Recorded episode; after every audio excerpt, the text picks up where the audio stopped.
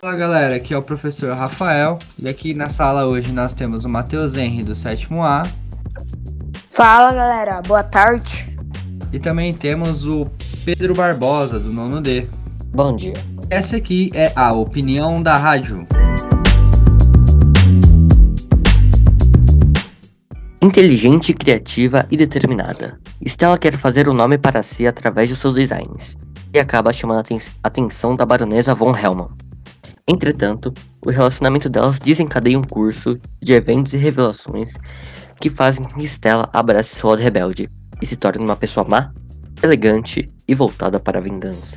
Esse aí é o nosso filme, qual é, qual é, qual é, Ma- Matheus? Cruella. Ela, que ele tá disponível aonde? Só no Disney mais no cinema. Vamos lá, galerinha, o que que vocês acharam do filme? O que que vocês acharam de interessante? Filme bem peculiar. Ah, o filme superou todas as expectativas do trailer. Em si, o filme é muito bom. O designer dele, as roupas dele são muito boas. Eu acho que isso pode ser uma coisa que pode ir por Oscar. Pode ir por Oscar por figurino. E também eu acho que é um filme que ele consegue trazer todas as ca- características do filme original do 101 Dálmatas, da Cruella. Faz vários elementos, né?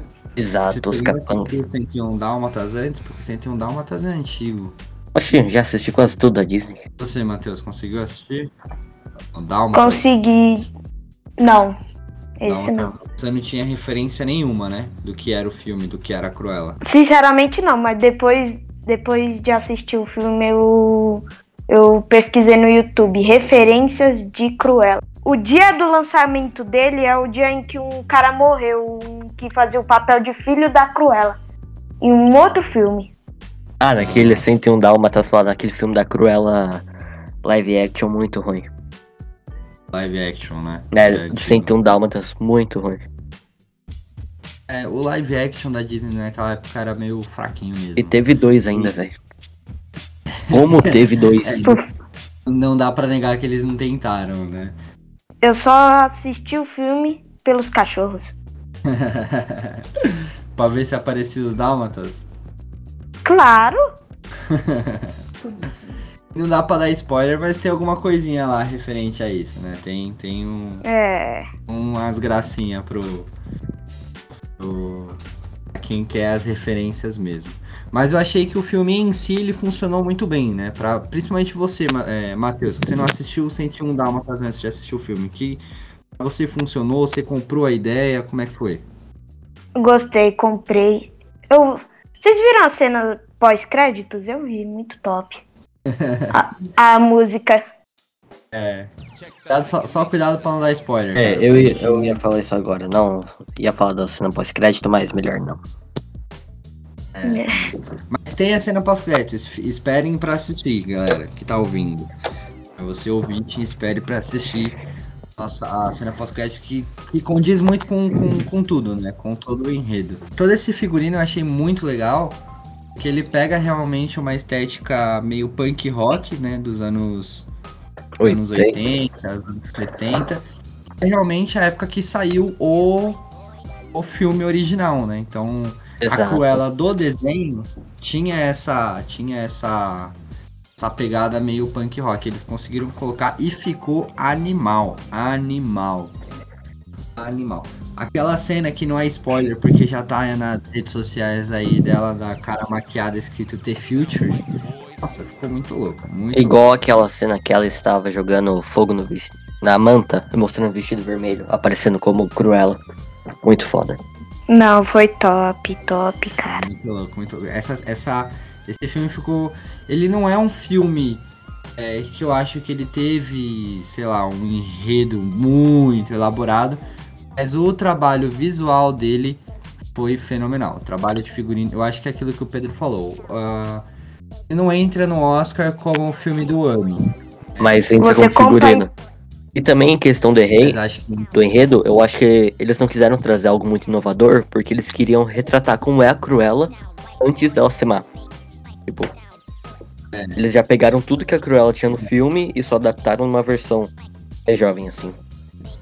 é um filme, é um filme de origem, né? É tipo. Exato. Pra fazer uma analogia fácil com o Coringa, né? É, tipo Coringa. Uhum. pra pegar, pra pegar bem essa ideia. Qual nota você dá pro senhor de 0 a 10?